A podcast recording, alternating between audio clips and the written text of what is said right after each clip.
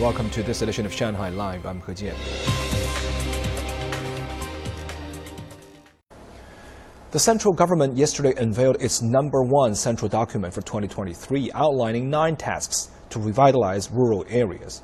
Policies covering agriculture and rural issues have been high on the government's agenda since 2004. And Al Bei brings us the details. As the first policy statement released by central authorities each year, the document is widely considered an indicator of government priorities. The document called for enhanced efforts to stabilize production and ensure grain and other food supplies. Last year, grain output exceeded a record 650 billion kilograms.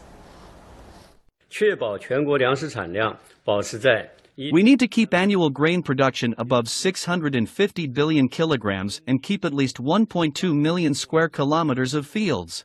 We want grain production to reach more than 700 billion kilograms in the future. Increasing grain output requires supporting measures.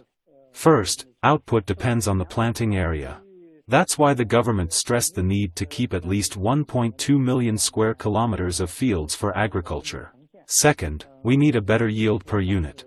We need high-quality land and technologies to breed new varieties to increase yields. The document calls for the private sector to invest more in agriculture with government supervision to safeguard the interests of farmers. Modern agriculture needs advanced technologies, which requires capital. The money will come from various social entities with help from the government, then grain output will increase. In 2022, disposable income among farmers reached 20,133 yuan per capita, exceeding 20,000 yuan for the first time. In 2022, farmers earned about 42% of their total income from part-time jobs. It was the main reason for their higher incomes. According to our survey, three quarters of farmers worked within their province and over half of them worked in their county. We need to support local industries to help them find a part-time job or start their own business.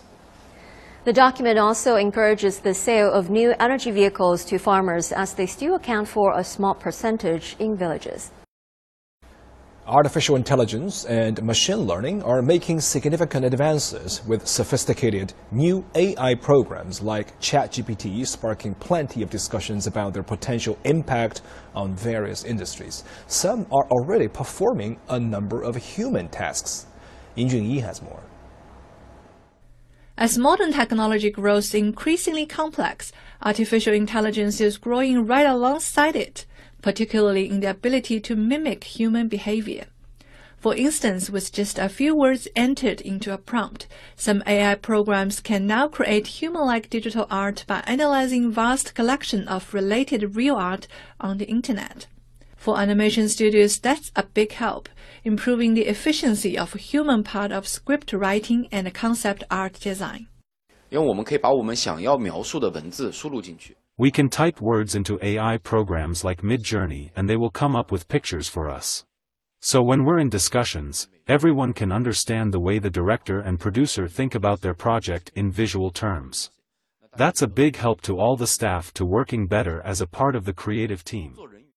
In addition to coming up with graphics, Han says AI technology can be applied to doing tasks like automating character movements and creating smooth video edits. Still, he does not believe in the possibility of a complete technological takeover of animation production. 逐步逐步的一些技术性环节。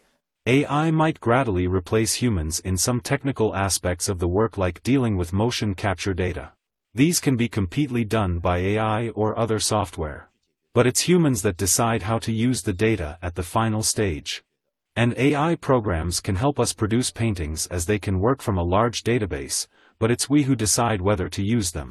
The most recent advance in AI is the much discussed ChatGPT, a chatbot with the ability to respond to questions and perform tasks in a human like manner. Experts say AI products like this will help many people to lighten their workloads. This technology can be used to produce products like intelligent assistants. For example, designers can ask the chatbot about the parameter of the products they are required to design. Also, AI products like ChatGPT have great language processing abilities, so they can support specialists in writing business reports. We are likely to see more human and AI collaboration like this in the future. And as we train AI to better work with humans, Xiao says the real progress will come when people learn better how to leverage the strengths of AI to produce high quality and innovative work. Yin Junyi Money Talks. New Zealand declared a national state of emergency today after Cyclone Gabrielle battered the country's North Island, leaving widespread flooding and destruction. Several areas on the North Island were hit with intense rainfall overnight that forced evacuations, closed roads, and caused power outages, affecting 225,000 homes. New Zealand's Prime Minister said the military was already on the ground on the hardest hit areas, helping with evacuations and keeping essential supplies moving.